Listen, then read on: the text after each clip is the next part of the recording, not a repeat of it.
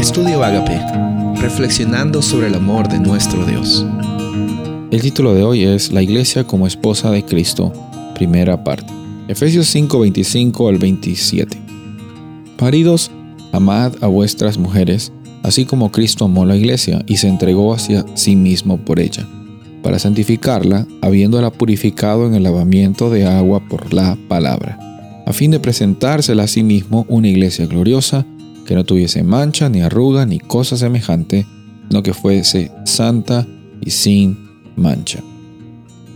Vemos, como conversamos en el día anterior, que el punto principal de estas declaraciones de Pablo no es decir aquí quién es el que manda, sino en toda relación saludable, en toda relación que está conectada con la fuente de vida, con Cristo Jesús, e inspirada por el Padre Celestial, hay un mutuo respeto, hay una mutua confianza, hay un, mutuo amor y, y, expresión de amor.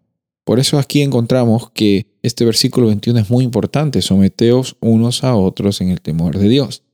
Y explicando más, Pablo está diciendo, maridos, amen a sus mujeres.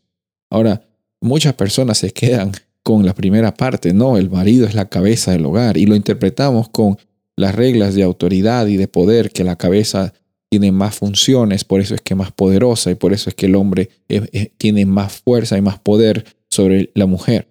No, no está diciendo eso el texto, el texto está diciendo, el marido es cabeza de la mujer, Cristo de la misma forma es cabeza de la iglesia. ¿Qué es lo que hizo Cristo? Dio su propia vida en rescate de la iglesia. Ahora vemos más adelante, amen a vuestras mujeres.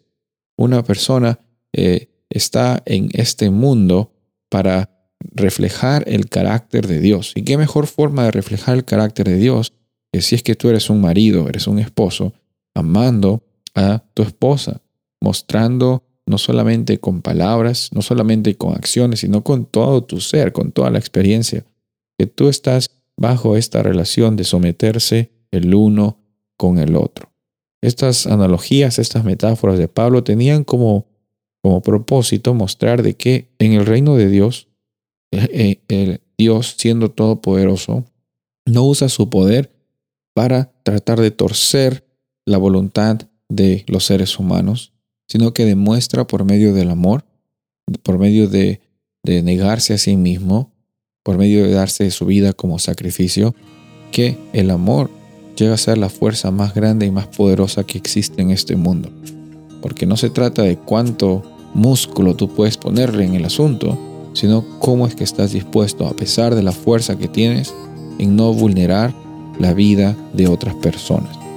En eso consiste el verdadero amor, reconocer de que uno respeta y uno es respetado, uno se somete uno hacia el otro en el temor de Dios. Soy el pastor Rubén Casabona y deseo que tengas un día bendecido.